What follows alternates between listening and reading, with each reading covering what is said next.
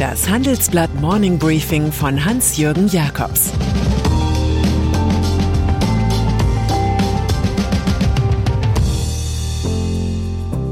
Guten Morgen allerseits. Heute ist Freitag, der 24. September, und das sind heute unsere Themen. Elf Punkte für Deutschlands Zukunft. Die CSU Störer vom Dienst und EU will ein Handy-Ladekabel für alle. Nach einer kurzen Unterbrechung geht es gleich weiter. Bleiben Sie dran. Sie leben Fairness, Kultur und Werte? Zeigen Sie Ihr Engagement als Arbeitgeber und werden Sie Teil der Fair Company Initiative. Mit der Fair Company Initiative zeichnet das Handelsblatt Unternehmen aus, die insbesondere Berufseinsteigern und Young Professionals ein faires, attraktives Arbeitsumfeld bieten. Zu den entscheidenden Werten gehören unter anderem das Engagement für Mitarbeitende, Diversity und Chancengleichheit, Nachhaltigkeit und gesellschaftliche Verantwortung.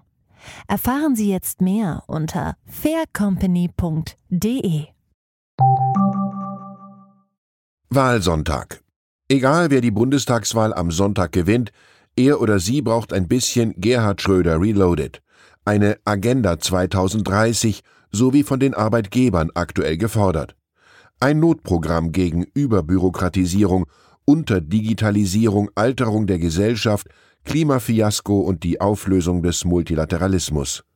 Es müsste viele jener Punkte enthalten, die wir in unserem facettenreichen Wochenendtitel auflisten. Eine Elf-Punkte-Agenda könnte so aussehen. Erstens. Ein CO2-Preis wird bestimmt, der die sozialen Kosten der Umweltbeschädigung korrekt einbezieht. Dafür wird die EEG-Umlage bald fallen gelassen. Zweitens. Die internationale Kooperation in Klimaclubs wird verstärkt, um etwa die Infrastruktur für grünen Wasserstoff voranzubringen. Ein CO2-Grenzausgleich wird eingeführt für Produkte aus Ländern, die Umweltschutz kleinschreiben und so Preisdumping betreiben. Drittens. Die Sozialpolitik wird stärker nach der wirtschaftlichen Leistungsfähigkeit der Einzelnen ausgerichtet. Auch Rentner werden im Sinne der Generationengerechtigkeit an der Alterssicherung beteiligt. Viertens. In Bildung und Ausbildung wird investiert, damit so wenige wie möglich auf Mindestlohnniveau arbeiten. Die Digitalisierung der Schulen wird vorangetrieben, Wirtschaft sowie Software Medien als neue Schulfächer eingeführt. Fünftens. Der Staat zahlt energieintensiven Branchen verlässliche Hilfen um den Bau neuer Anlagen besser zu finanzieren.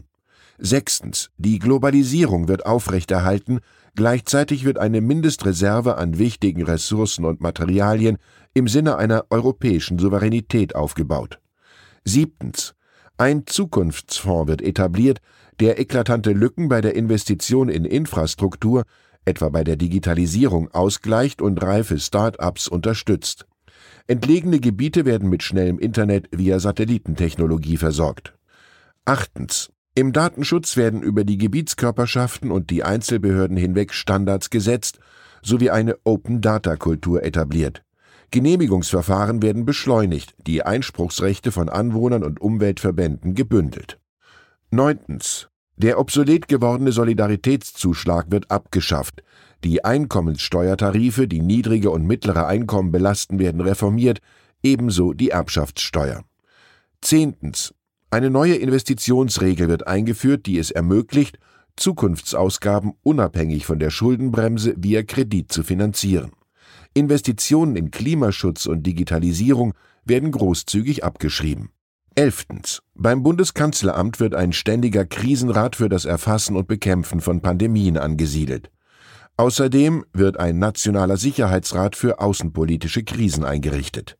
Mal sehen, wann nach dem zu erwartenden Koalitionsgezerre die Zukunft im Berliner Spreebogen beginnt. Hoffen kann Armin Laschet nur, dass Shakespeare recht hat. Wenn man nicht weiß, wohin man will, kommt man am weitesten. Im Gespräch. Klare Worte zum Wahlkampf kommen von Allianzchef Oliver Bäte. Der sei unglaublich frustrierend gewesen, sagt er im Gespräch mit meinen Kollegen Sebastian Mattes und Christian Schnell. Es sei zu viel über Gerechtigkeit, zu wenig über Inflation sowie Rekordausgaben für Soziales gesprochen worden. Vielen sei nicht klar, dass gerade das Geschäftsmodell Deutschland auf dem Spiel stehe. Wenn wir beim Energieumbau Fehler machen, so Bäte, sei die Wirtschaftskrise unausweichlich. Vor allem die Kosten des Grünumbaus würden unterschätzt. Laut dem Chef des Münchner Finanzriesen müsse massenhaft privates Kapital reingehen, aber dafür gebe es kein regulatorisches Konzept. Störer vom Dienst. Man kann mit Fug und Recht spekulieren, in welcher der größeren Parteien die Selbstzerfleischung nach der Wahl wohl am größten sein wird. Für mich ist die Union klarer Favorit, denn sie besteht nur auf dem Papier. Und das muss zwischen den rechtlich separaten Parteien CDU und CSU immer neu betextet werden. Demonstrativ verweilt der verhinderte Kanzlerkandidat Markus Söder am Sonntag nicht in München, wie sonst an solchen Wahltagen üblich, sondern er reist nach Berlin, um womöglich auch in der CDU die Verhältnisse zum Tanzen zu bringen. Am Dienstag geht es um die Kür des Fraktionschefs. Selbst wenn Söder-Opfer Laschet am Sonntagabend mit rund 25 Prozent knapp als Erster einlaufen sollte, wird Jamaika schwierig, denn es agieren ja vier Parteien CDU, Grüne, FDP und CSU. Da die Christsozialen in Bayern zwar viele Direktmandate holen, landesweit aber wohl klar unter 30 Prozent bleiben werden, könnte sich die Zahl der Bundestagsabgeordneten aufgrund von Ausgleichsmandaten deutlich erhöhen. Kurzum, das Leben wäre einfacher, wenn die CSU irgendwann als CDU-Landesverband weitermachte. Evergrande jede Krise braucht ein Exempel, eine pädagogische Maßnahme als Warnung, es nicht zu übertreiben. In der Finanzkrise 2008 hieß das Exempel Lehman Brothers. Jetzt könnte es Evergrande heißen. Nach einem Bericht des Wall Street Journal bereiten Behörden in Peking lokale Regierungen auf einen möglichen Crash des chinesischen Immobilienkonzerns vor. Der hat 300 Milliarden Dollar Schulden, was zwei Prozent des Bruttoinlandsprodukts entspricht. Alle sollten sich auf einen möglichen Sturm einstellen. Wenn Evergrande versagen sollte, müsste die Verwaltung die Folgen auf geordnete Weise beheben, sie sollte aber erst im letzten Moment eingreifen. Leider weiß man nie, wann der gekommen ist oder ob es nicht noch schlimmer kommt. Mein Kulturtipp zum Wochenende.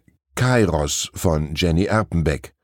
Der DDR-Kulturelite-Roman handelt von einer Amour fou und speist sich aus zwei Kartons und einem Koffer voller Erinnerungen. Die wilde Liebe spielt sich in den Jahren vor und nach der Wende ab, zwischen der jungen Bühnenbildnerin Katharina und dem 34 Jahre älteren, verheirateten Schriftsteller Hans, aber auch zwischen einem in Riten erstarrten System und einer paradiesischen Idee namens Kommunismus. Den richtigen, glücklichen Moment, für den der Gott Kairos steht, verpassen sie alle in diesem Endzeitstück. Die Beziehung entschwindet trotz erotischer Fotos und Gärtenhieben aufs Hinterteil ebenso ins Nichts wie der sowjetische Satellitenstaat, dem auch ein Westmilliardenkredit nicht mehr hilft. Und dann ist da noch die EU-Kommission, die einen guten Plan hat. Ein gemeinsames Ladekabel für Smartphones, Tablets, Spielekonsolen und Kopfhörer aller Marken. In ihrer neuen 18-Seiten-Richtlinie steht, Verbraucher würden so jährlich rund 250 Millionen Euro sparen. Zudem könne man Elektromüll reduzieren. Frühestens 2024 stellt die EU auf USB-C-Kabel um, die derzeit von Android-Mobiltelefonen genutzt werden. Doch Brüssels Plan missfällt dem Apple-Konzern. Er arbeitet bei Ladekabeln mit dem eigenen Lightning-Standard. Oft verwendet man selbst für die eigene Gerätschaft unterschiedliche Ladekabel. Kommissionsvizepräsidentin Margrethe Vestager sagt dazu, man habe der Industrie genug Zeit für eigene Lösungen gegeben. Nun sei die Zeit reif für den Gesetzgeber. Hier gilt, je mehr Widerstand, desto mehr Fortgang. Ich wünsche Ihnen ein erholsames Wochenende mit verträglichen Wahldebatten. Es grüßt Sie herzlich Ihr Hans-Jürgen Jakobs. Das war das Handelsblatt Morning Briefing von Hans-Jürgen Jakobs, gesprochen von Peter Hofmann. Die Welt steht vor gewaltigen Herausforderungen. Zum einen die Energiewende voranzutreiben und gleichzeitig den Klimawandel einzudämmen. Und auch der Energieträger Wasserstoff gewinnt weltweit immer mehr an Bedeutung. Doch wie geht es weiter? Erfahren Sie mehr auf dem Handelsblatt Wasserstoffgipfel 2024 am 12. und 13. Juni in Essen. Infos unter handelsblatt-wasserstoffgipfel.de. Mit dem Vorteilscode Wasserstoff 2024 erhalten Sie einen Rabatt von 15% auf die Tickets.